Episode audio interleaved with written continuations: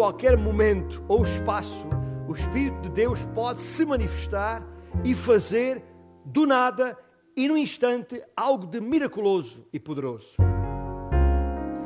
E aperte o cinto de segurança na sua imaginação, porque estes bancos não têm, uh, mas aperte o cinto de segurança porque uh, esse algo maravilhoso e portentoso que nós imaginamos com eventos tão extraordinários como os anjos surgindo nos céus ou, ou outras coisas do género, esse momento extraordinário, impactante, extraordinariamente miraculoso, extraordinariamente transcendente, pode acontecer aqui, hoje e agora, na sua própria vida.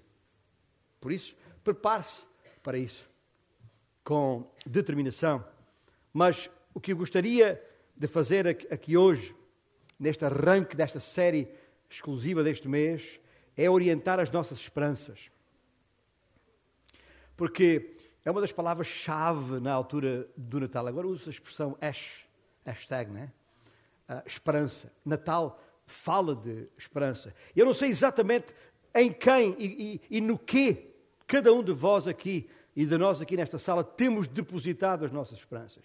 Mas eu gostaria de orientar as nossas esperanças e orientá-las fazendo uma contraposição, uma justa posição, uma aposição, se quiser, entre a deidade de Deus, com tudo o que isso implica, e a, a fragilidade humana, com tudo o que isso implica. E até poderá, no contexto de uma mensagem de Natal, parecer contracorrente, contraintuitivo. Ah, eu digo sim, porque na verdade não há maior notícia, não há maior boa nova em todo o universo, em toda a história, do que esta que o Natal uh, apresenta. E se eu conseguisse uh, destilar todo o sermão nesta manhã em uma só frase, uh, diria: o advento de Jesus livra-nos, liberta-nos daquela ideia orgulhosa, frágil e fútil que podemos ser deuses de nós mesmos. Pronto, já disse a frase síntese do sermão, mas ainda vão ter que ouvir o sermão até ao fim. Não, fujam. Mas é por aí. É esta mensagem que está aqui em causa. E dito isto, convinha também tecer algumas considerações preliminares a respeito do nosso texto de hoje, o texto que vamos ler a seguir, que uh, a história consagrou com a expressão Magnificat. E já agora, isso é uma mera uh, uh, imagem de, de, arte também. Não sei se ela, se é a, a, a modelo que, que, que, que, o pintor usou era, se chamava Maria, ou se chamava Joaquina, ou Isabel, não faço a mínima ideia e pouco importa. Escolhi esta imagem entre milhares que há por esse, por esse espaço uh, da, da internet porque é, é um rosto de uma mulher. Uma mulher, simplesmente mulher. Simplesmente Maria. Porque era, foi isso, é esta mulher que, que estamos a falar aqui. Era uma mulher entre outras, que Deus escolheu por uma razão muito especial e que já vamos considerar a, a seguida, de seguida. Mas em todo o caso, a história do Natal, já abriram a Bíblia lá em Lucas, capítulo 1, nós não vamos ler todo o texto, mas a história começa justamente com estas duas personagens, uh, Zacarias e Isabel. E, uh, e eis que um anjo do Senhor aparece a Zacarias e lhe disse: uh, Seu Zacarias, eu sei que estás velho e a tua mulher também. Não, não é assim, está escrito na, na Bíblia, tá? não escusa de procurar lá. Esta, esta é a minha paráfrase pessoal da, da coisa. Não, não, não, está assim escrito, mas a história é esta numa outra, na minha versão especial desta manhã. Zacarias, eu sei que estás velho e a tua mulher também já não vai para, para nova, mas uh, a verdade é que, enquanto casal, vão trazer ao mundo um homem que será o precursor do tão esperado Messias. Como sabem, estamos a falar de João Batista. Zacarias reagiu, eu diria, mal e com alguma altivez, do tipo, ó oh meu, oh meu anjo, claro. um, tu não, não, estás a ver, tu, tu, tu, tu, estás numa outra onda, tu vens, tu vens de, outra, de outro contexto, não estás a perceber bem como é que isto funciona aqui entre, entre nós homens. Tá bem? Eu já passei essa, essa, essa idade e a minha mulher também. E por causa da sua incredulidade, porque na verdade é um ato, independentemente de, de, de, de alguma altivez uh, possível de ver nele, é um ato de incredulidade. Por causa disso, da parte de Deus, o anjo uh, emudeceu Zacarias. Quer dizer, ficou mudo. E disse: Olha, e quando chegar a hora de dele, de João, João Batista, nascer, Escreve, pega aí numa, numa pedra de, de ardósia escreve já o nome João, porque quando a tua mulher te vier perguntar que nome dar, lembra o pastor João falou semana passada que no Velho Testamento era assim, era o homem, era o que dava o nome ao filho. O homem, João, e Zacarias estava mudo e portanto não poderia dar o nome ao filho. E então ele, é, o anjo diz: escreve isso aí numa, numa ardósia, numa pedra, porque quando a Isabel te perguntar, tu tens que mostrar. É esse o nome. Mas uh, esta é a primeira parte da história. Depois, este mesmo anjo aparece a uma outra mulher, a Maria. E dá, fala conhecer de que ela vai ser a mãe deste Messias, de que o filho de Isabel seria precursor. E e diz a história aí em Lucas, a narrativa de Lucas, que Maria, entretanto, correu para a casa de Isabel e, e, e foi ao encontro. Dá-me a ideia que elas eram mulheres bem próximas, uma da, da outra. Uh, aliás, pela narrativa de, de, Lucas, percebemos que Maria ficou lá em casa três meses. Portanto, uh, havia bastante intimidade, bastante proximidade com, com, entre uma e outra. E, e uh, e ela chega, Maria chega lá em casa e diz: oh, Tu nem sabes o que me aconteceu. Tu nem vais acreditar. Outra vez, isto é a minha versão, não está assim escrito no texto, no texto bíblico. Um, e quando ela chega lá em casa e fala, uh, e a sua voz foi ouvida, diz a Escritura que no ventre de Isabel, João Batista estremeceu. João Batista estremeceu. Um, e elas ficaram deslumbradas e ficaram uh, a refletir, ficaram embebidas em tudo aquilo que estava a acontecer, como disse, durante esses três meses. E é neste contexto que o Magnificat, o chamado assim Cântico de Maria, tem lugar. Agora veja lá nos versículos uh, do capítulo 1, versículos 46 e seguintes. E vamos ler exatamente o que está escrito no texto bíblico nesta altura.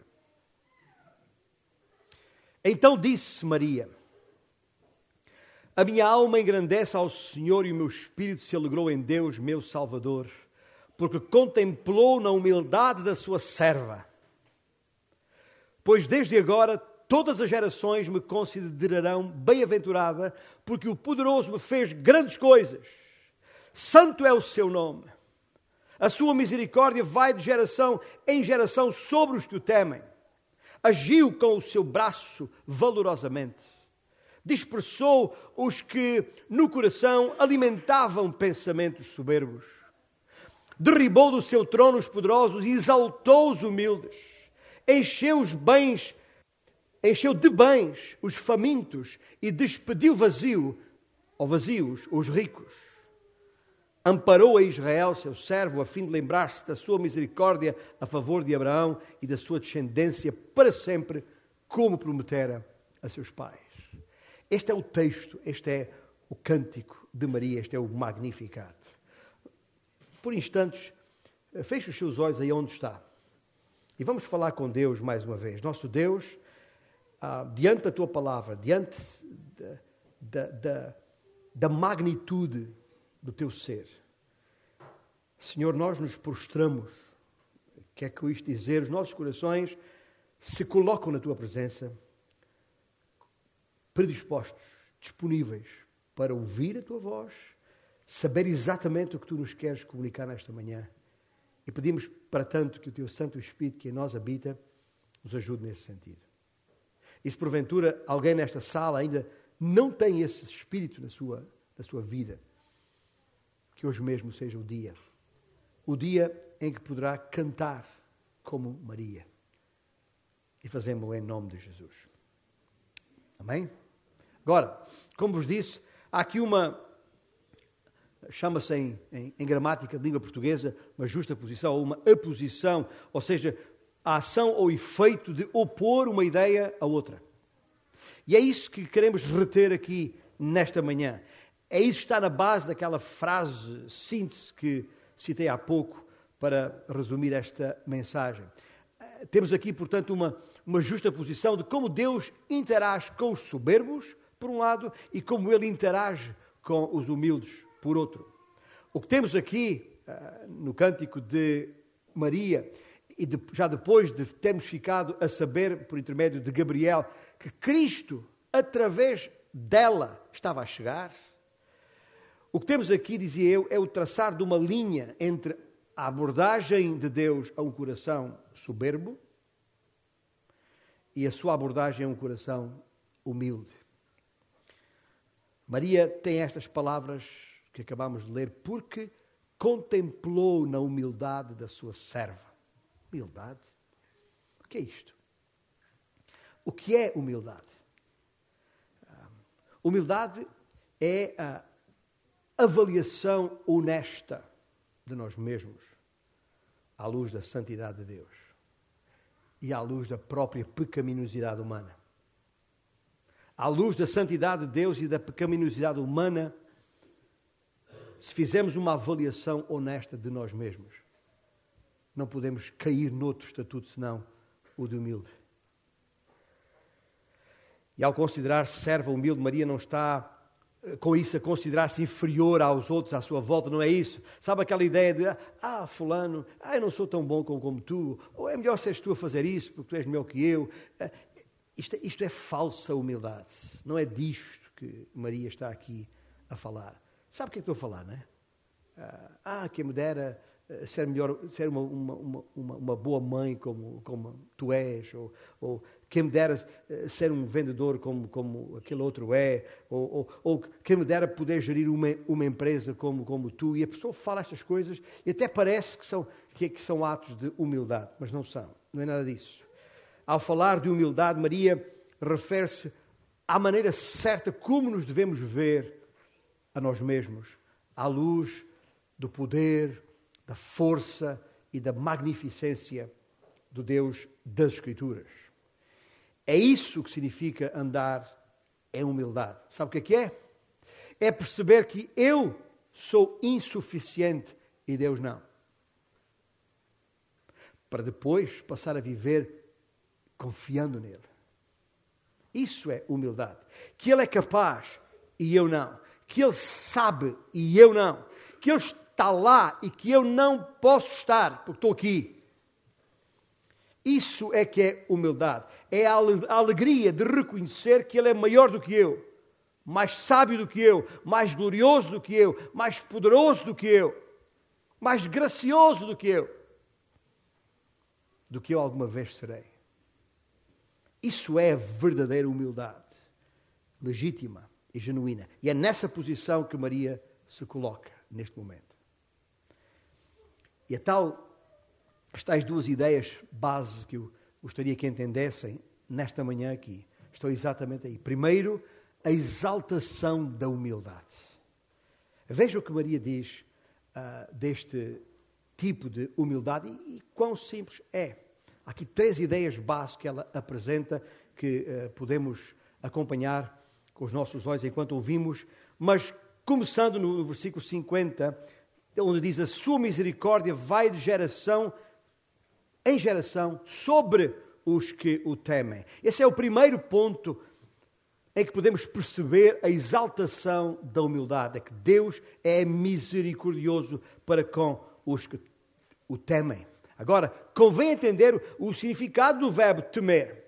Convém entender do que se trata. Isto tem nada a ver com com aquele medo. Às vezes as pessoas falam em Deus ou pensam em Deus como uma entidade lá em cima, com, com uh, qual juiz pronto a descarregar castigo sobre a nossa vida.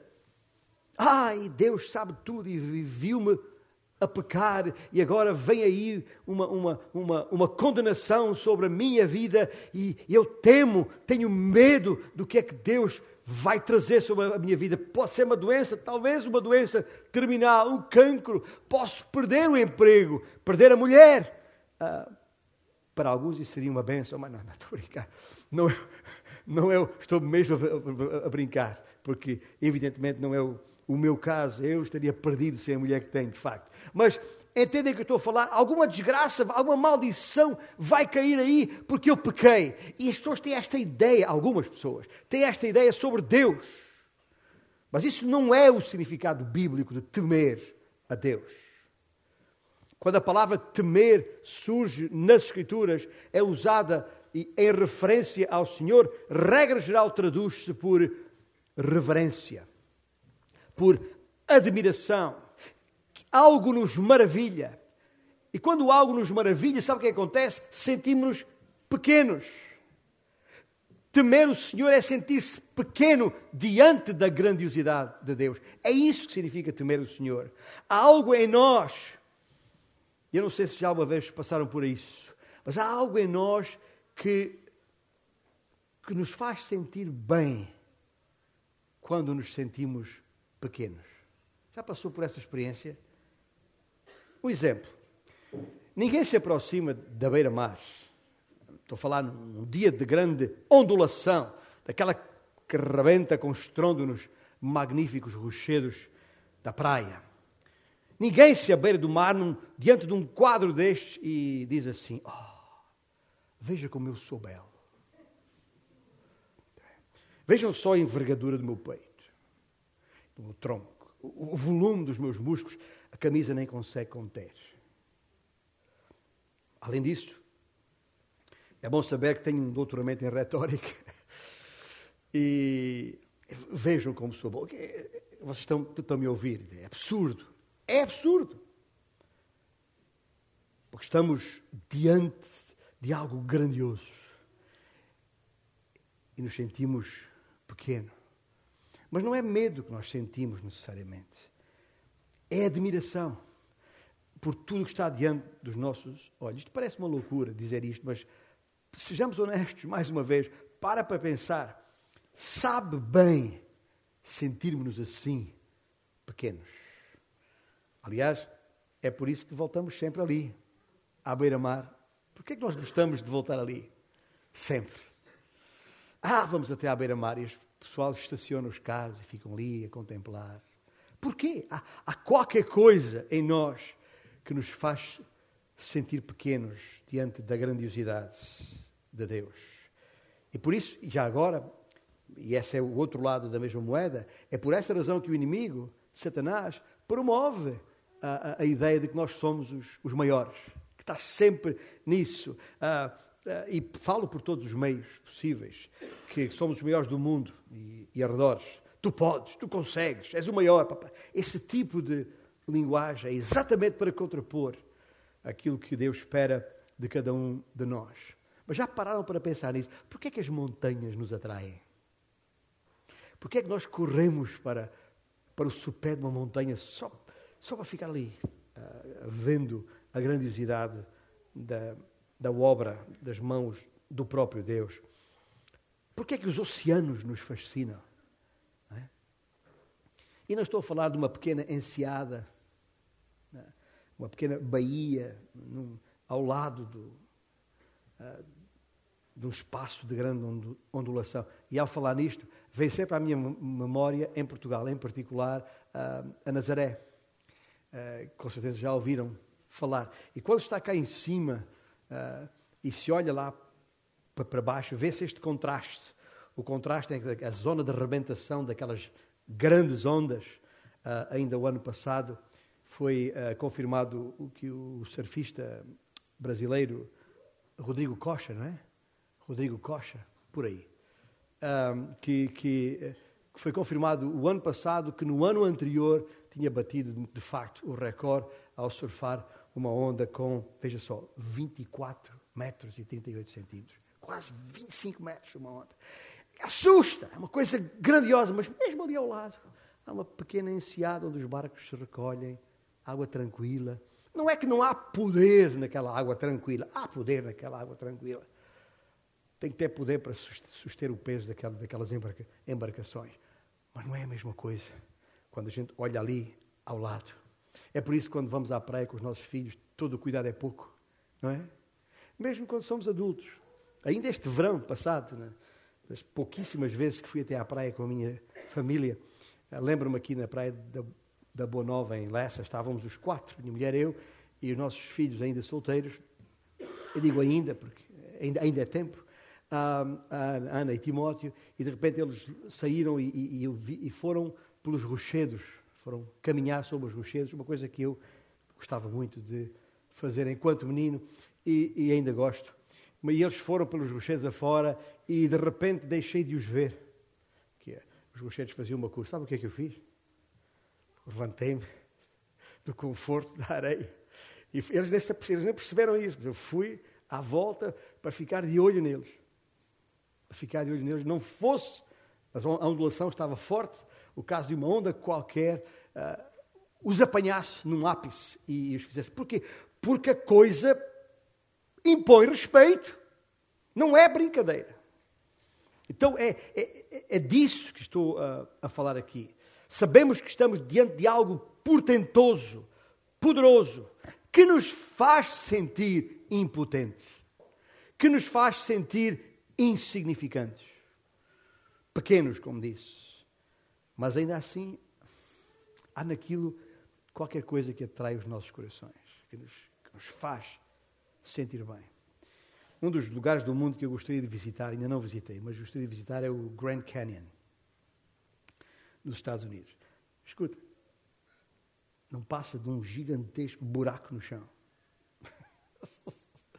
mas todos os anos, milhares de milhões de pessoas uh, confluem para ali, caminham-se para ali, deslumbrando com aquilo que os seus olhos podem ver. Porquê?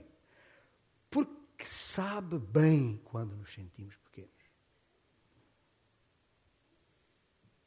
Nunca tinha pensado nisso? Mas é, porque apesar de todos os nossos esforços para nos sentirmos grandes e o trabalho que o inimigo, que o inimigo faz para enganar os nossos corações nesse sentido, nós sabemos que não somos grandes. De todo.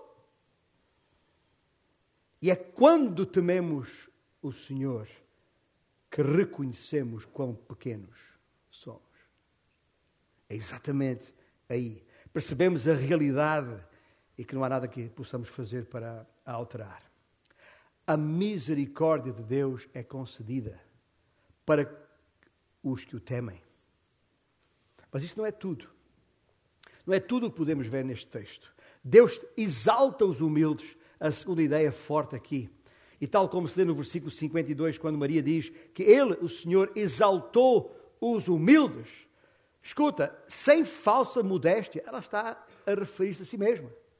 Não tem nenhuma dúvida sobre isso. Ela se considerava humilde. Aliás, deixa-me dizer uma coisa. É uma das coisas que mais me fascina na leitura das Escrituras é a, a forma consistente, ou seja, vez após vez, como ah, Deus escolhe pessoas que mais ninguém escolheria. Sabe das pessoas que estou a falar? Aqueles que ninguém se lembra.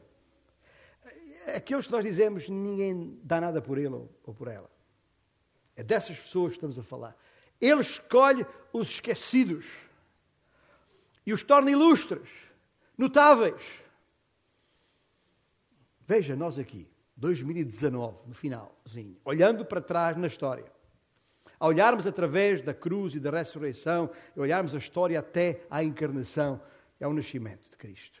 E dizemos, olhamos para estas personagens todas como Maria e dizemos, são gigantes da história. São gigantes da humanidade. Mas sabe uma coisa? Não eram gigantes quando Deus os escolheu.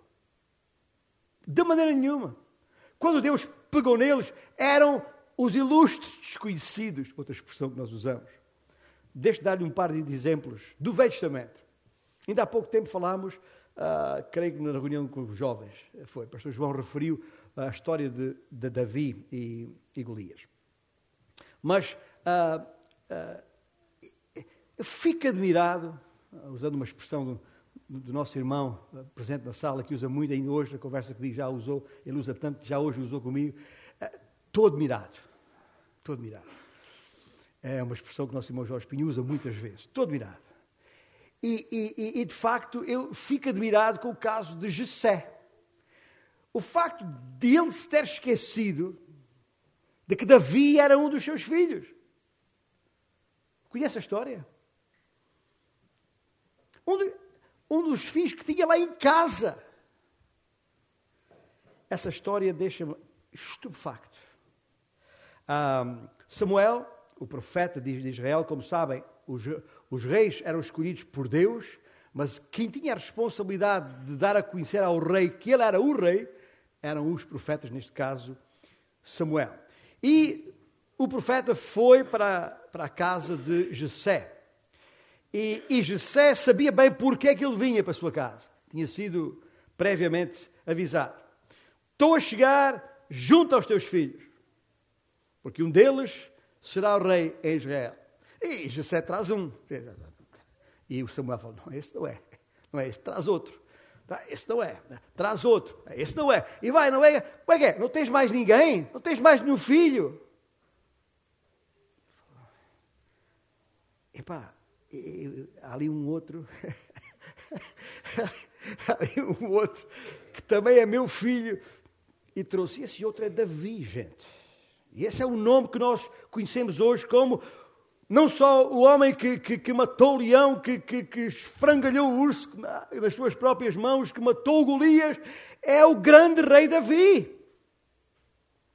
Mas há uma altura na sua vida, nem o pai se lembrava dele. Percebem o que eu quero dizer? É um bocado assim, Deus escolhe estas pessoas. Outro deles foi Moisés. Lembra a história de Moisés? Moisés Deus tinha o plano para uma, uma enorme revolução na história da humanidade então, tirar o povo de Israel do Egito para a terra prometida. E para liderar uma revolução desta, você pensa, vai apanhar um cara. Não. Tem um, tem um fulano lá na, de 80 anos. 80 anos. Quem é que vai escolher um homem de 80 anos para, para, para liderar uma, uma, uma revolução? Eu, este jovem aqui de 30 e poucos anos que o, o Daniel tem, é? Fica de pé aí, Daniel. Olha, olha, o tamanho, olha o tamanho desse, desse. É o cara ideal para, para liderar uma revolução, certo? Mas olha, meu filho, tens de esperar mais 50 anos até, até estares no ponto para, para isso poder acontecer. Pode sentar, diga obrigado. Se irmãos percebem o que eu estou a dizer, é, é, é algo absolutamente improvável. Ninguém pensa desta forma. Mas foi assim que Deus fez. Foi exatamente assim que Deus fez. Porquê? Porque Deus está muito mais interessado na sua própria glória e na sua divindade do que na força dos homens. Essa é a questão. E é assim, é assim que acontece, vez após vez após vez. E aconteceu outra vez no tempo de Maria. Ouça bem, acompanhe comigo aqui o raciocínio.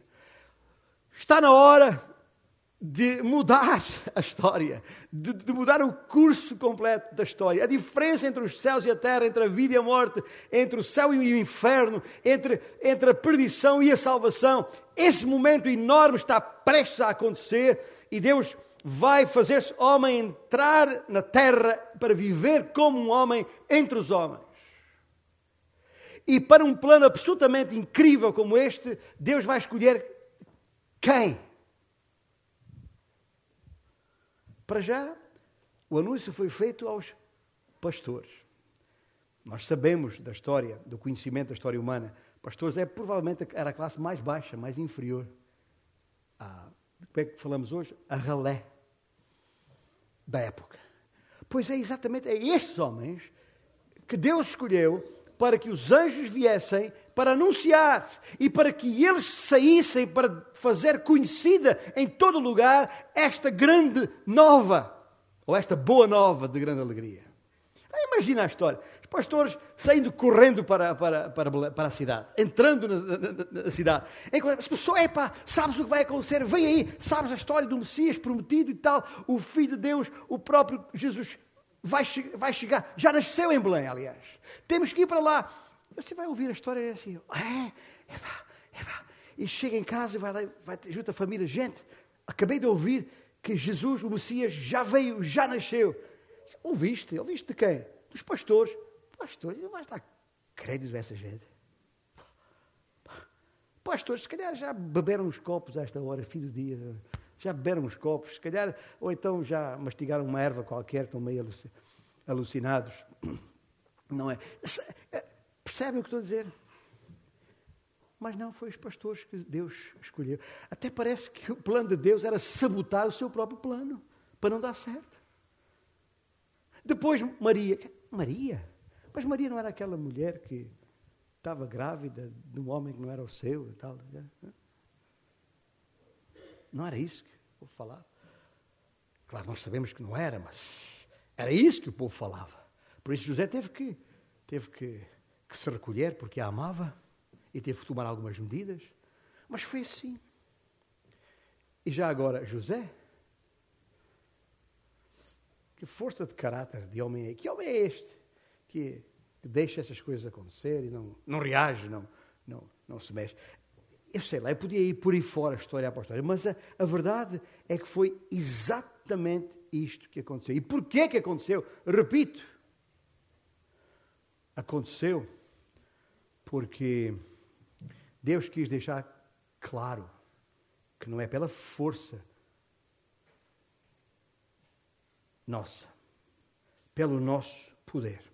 Não é por nós que o seu reino avança, mas é pela sua graça, é pelo seu poder, é pela sua escolha, a sua escolha dos fracos e abatidos deste mundo. É por aí que o seu poder se manifesta. É assim que Deus interage. É assim que Deus interage com aqueles de condição humilde. Sabe o que Ele faz?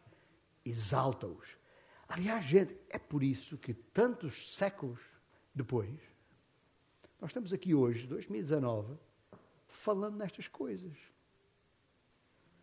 Levando a nossa mente para trás e dando todo o valor, porque nós sabemos a importância deste momento em toda a história, porque transformou as nossas próprias vidas. E por fim, uma terceira, um terceiro aspecto, um terceiro ponto que demonstra que de facto Deus exalta os humildes é que Deus enriquece os famintos. E esta ainda é mais difícil de perceber. Encheu de bens os famintos, diz a palavra. As palavras de, de Maria são até muito próximas das palavras que mais tarde seu filho havia de proferir no Sermão do Monte quando disse: Bem-aventurados têm fome e sede de justiça, porque serão fartos, disse Jesus. E isto, gente, mesmo sabendo que vivemos numa sociedade que nos treina para obtermos tudo o que queremos, agora, na hora e sem demora. Isto de ter fome e sede tem em si mesmo e de si mesmo qualquer coisa de glorificante, de, de, de, de santificante. Ouça bem, gente, aqui nesta manhã, olha para a tua vida. Se porventura estás a passar por uma fase na vida em que gostarias de alcançar vitória sobre qualquer luta que enfrentas neste momento. Ah, ou, enquanto já crente, uh, percebes que a tua vida espiritual não está como devia ser, gostarias de seguir a Jesus de uma forma mais intensa, de, de te entregares a Ele incondicionalmente. É um desejo bom de, de, de, que possas ter no teu coração. Conhecer mais dele, crescer nele.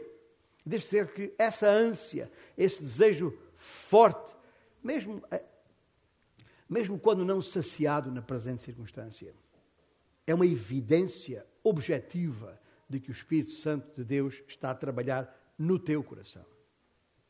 Essa avidez por Ele, o querer segui-lo, o querer amá-lo mais profundamente, o querer entregar-se a Ele de maneira mais completa, tudo isso é a obra do Espírito Santo na tua vida, no teu coração. E isso é motivo de regozijo, de grande gozo. Por isso, não fiques, não te sintas frustrado, não, não, não deixes que, que a ânsia e o desejo de um dia chegares mais além te roube a alegria que podes ter ainda hoje. Deus sabe exatamente onde estás neste momento. E Deus não lastima a cruz, nem a tua salvação, nem o seu plano para santificar a tua vida. Bem-aventurados os que têm fome e sede de justiça, porque serão fartos. É promessa de Deus. Fome e sede de justiça, porque serão fartos. Os famintos serão fartos. Mas isto é a forma como Deus, e isto retirado diretamente do cântico de Maria, a forma como Deus faz a exaltação da humildade. Mas como eu falei no início, há uma justa posição, há uma aposição. Porque Deus também faz a exterminação, a exterminação da soberba. E será o slide seguinte aqui. Para, é, e aqui temos a, a, a, a, tal aposição ou justa posição. O reverso daquilo que falámos até agora é a soberba, é o orgulho. Ah, até aqui o que vimos foi como Deus corresponde para com os, os inferiores, aqueles que andam em humildade, aqueles, aqueles que o temem, que reconhecem a sua pequenez diante da sua grandiosidade. Mas depois temos o outro lado da coisa. E como Deus interage com a soberba. Há pouco defini humildade, convém definir soberba. Soberba é quando o ser humano pecador aspira à posição e estatuto do Deus Santo. Isso é soberba. Recusando-se a reconhecer a sua dependência dele. Quando um homem ou mulher, qualquer que seja, se recusa a reconhecer a sua dependência de Deus e se considera possível ou passível de ser Deus, ou de ser igual a Deus. Isso é soberba. Numa versão mais simplificada, diria soberba é quando pensas que és melhor do que o próprio Deus. Agora, ouve bem, porque poderá parecer estranho. Estou aqui pastoreando este, esta, esta igreja há já 23 anos. Tenho falado com muita gente, encontrado, tido reuniões em que gente abriu o coração de muitas maneiras. Mas em 23 anos aqui, já não falando de mais para trás, não houve uma única vez que alguém me tivesse dito, pastor, eu, eu acho que sou Deus. Nunca ninguém disse uma coisa dessas. Nunca, nunca ninguém. É, é, eu acho, mas eu acho, eu acho que é isso. Eu, eu acho que eu sou Ele. Ninguém diz uma coisa dessas, pois não? Eu nunca ouvi. Nem ousaria eu mesmo pensar assim. Mas a verdade, e nós sabemos a verdade, é que entre nós, incontáveis, vivem exatamente essa, têm exatamente essa perspectiva. Todas as vezes, e vou-te ajudar a perceber isto, gente. Tá? Estou muito frontal, muito direto. Mas todas as vezes que vês claramente o que a palavra de Deus te diz para fazer.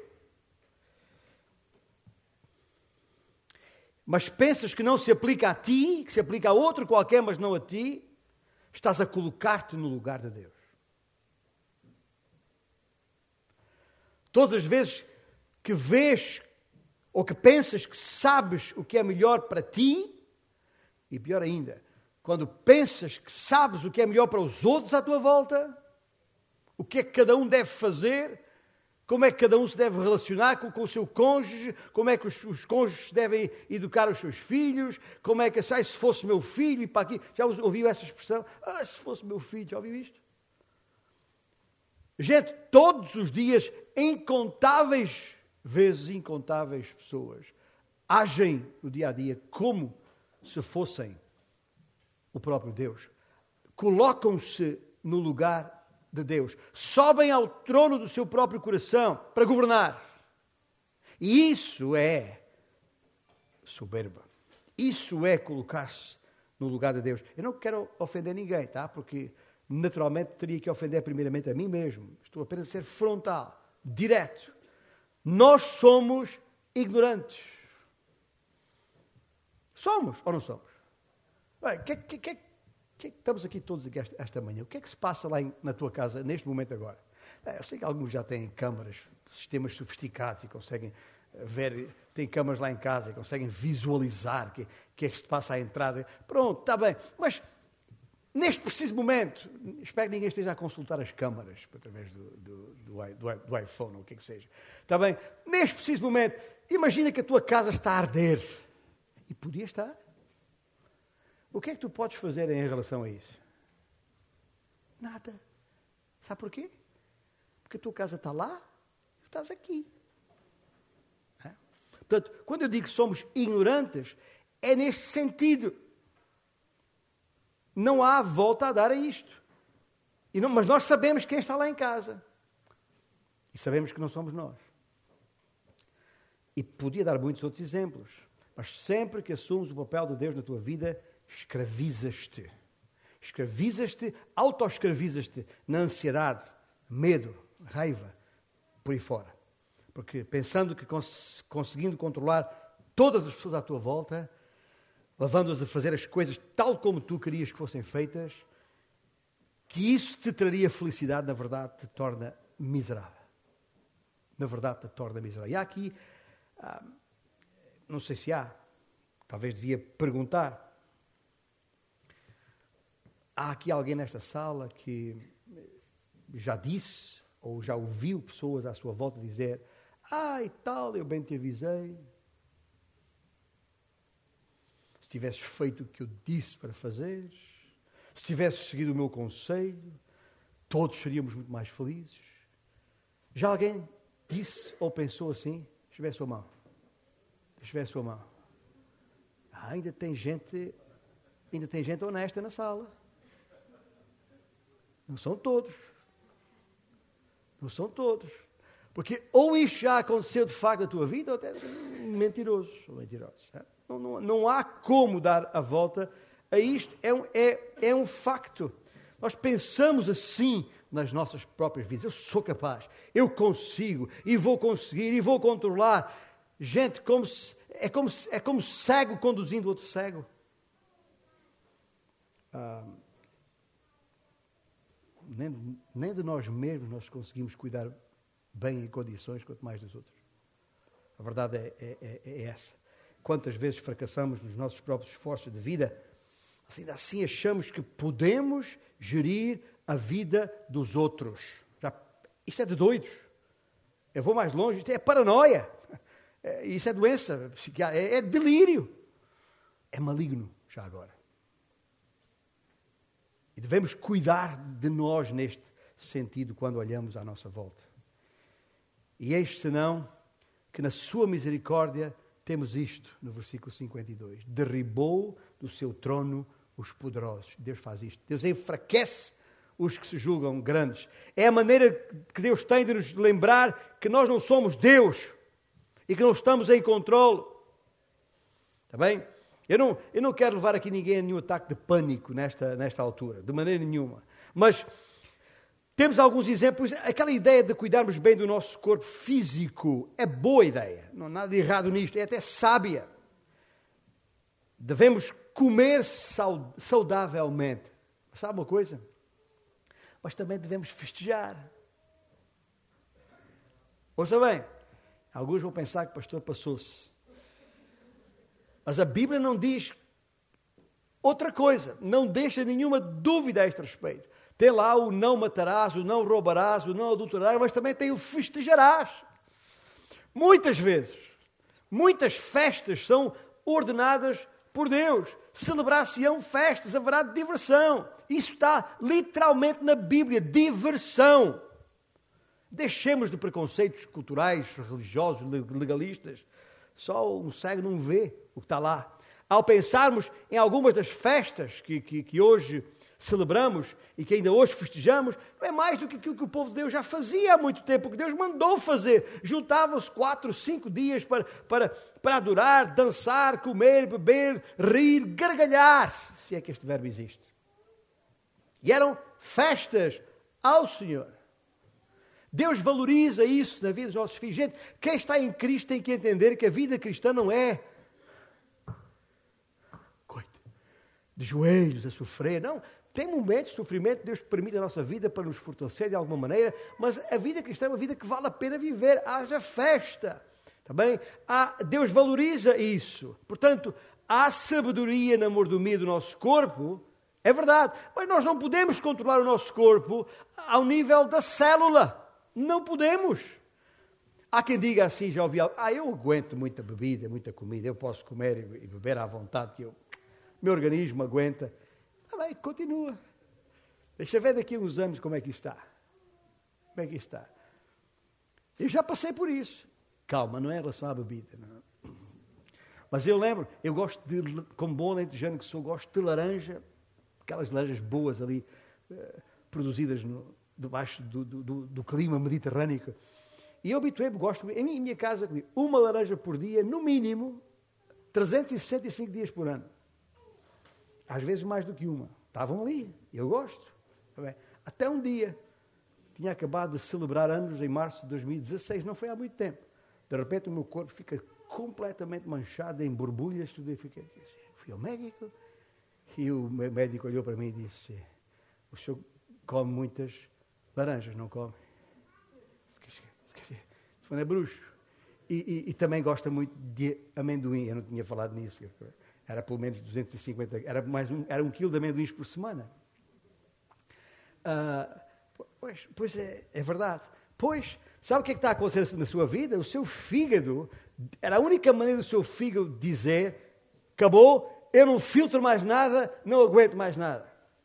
Portanto, isto é só para dar exemplos, essa história de que nós podemos controlar, nós não podemos controlar coisa nenhuma, não temos nenhum controle. Podemos, e deve haver regra em tudo o que fazemos, com certeza, mas se comeres e beberes o que te apetecer, quando e como te apetecer, acabarás por uh, padecer. Inevitavelmente. Até um dia.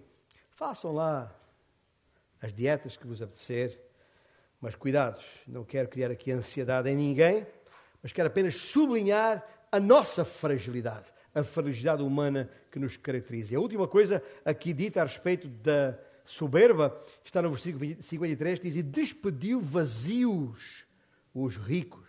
Mais uma vez, a economia de Deus em ação, a economia do reino em ação.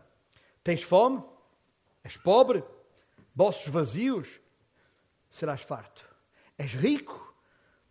Tens fartura? Não precisas de nada? Serás esvaziado.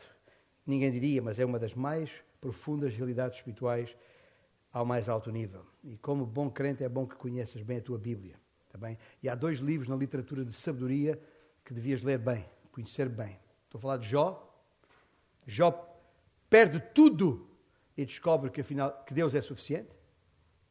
E Salomão, nos livros de sabedoria, Salomão que ganhou tudo, ganha tudo e descobre que quando comparado com o conhecimento de Deus, tudo mais é vaidade, futilidade inutilidade.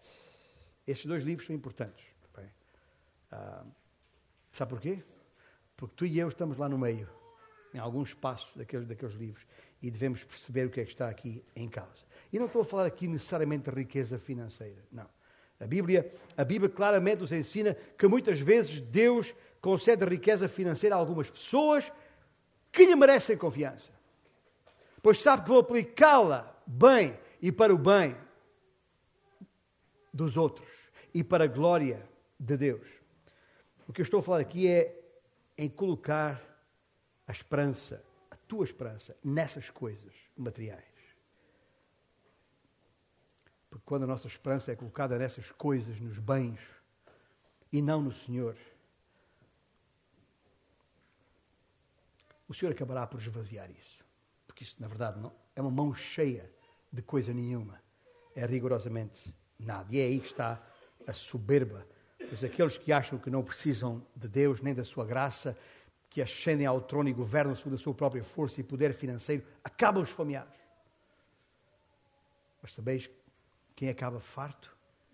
O outro, o baixo, ou rebaixado e abatido, carente da intervenção de Deus. E nesta manhã, diante das palavras deste Magnificat, eu gostaria de desafiar-vos a parar para pensar: onde é que estás? Afinal, onde é que estás? Nesta justa posição de coisas. Estás do lado dos humildes do lado dos soberbos? Para, para, é um exame que só tu podes fazer diante de Deus. Eu não posso senão avaliar e mal a minha própria vida. Mas cada um de nós tem que chegar a esse ponto, sem dúvida nenhuma, em que. Porque sabe uma coisa?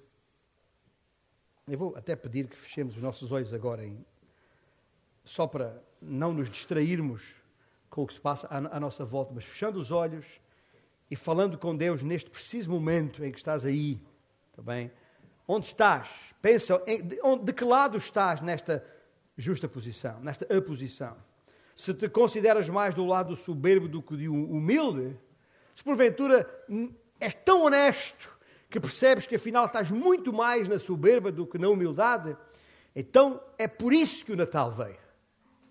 É por isso que há boas novas no Natal. Porque Cristo veio precisamente para te livrar de tudo isso. Para te fazer saber que estás muito mais preocupado com os teus interesses do que com os dele. Que pensas muito mais a respeito das tuas próprias habilidades do que na capacidade de Deus que Deus tem para te salvar e te libertar e te sustentar. Cristo veio para iluminar esse espaço onde te encontras na tua vida e mostrar-te o caminho daí para fora. Por isso que Cristo veio. Foi por isso que Cristo veio, viveu e morreu e ressuscitou para garantir, não só para nos substituir na morte, mas para garantir vida e vida eterna àqueles que ainda não têm. Gostaria de terminar chamando a nossa atenção para as primeiras palavras de Maria no versículo 46. Então disse Maria: A minha alma engrandece ao Senhor, e o meu espírito se alegrou em Deus, meu Salvador. Espetacular. O, o sentir-se pequena e reconhecer a grandiosidade de Deus levou-a à alegria, ao gozo, ao regozijo. E é isso que acontecerá em qualquer das nossas vidas.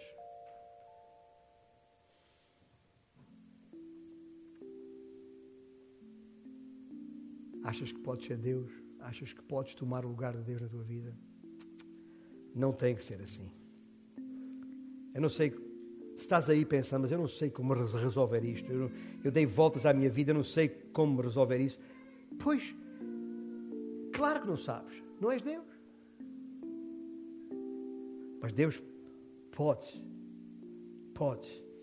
E por isso, enquanto nos preparamos para relembrar esta primeira vinda de Cristo, a nossa atenção volta a ser chamada para o tamanho, a força e o poder do Deus da Bíblia, de quão pequenos somos. O salmista disse: Coração compungido e contrito, não o desprezarás, ó Deus. Faz essa oração aí no silêncio do teu coração. O advento de Jesus livra-nos daquela ideia orgulhosa, frágil e fútil, que podemos ser deuses de nós mesmos.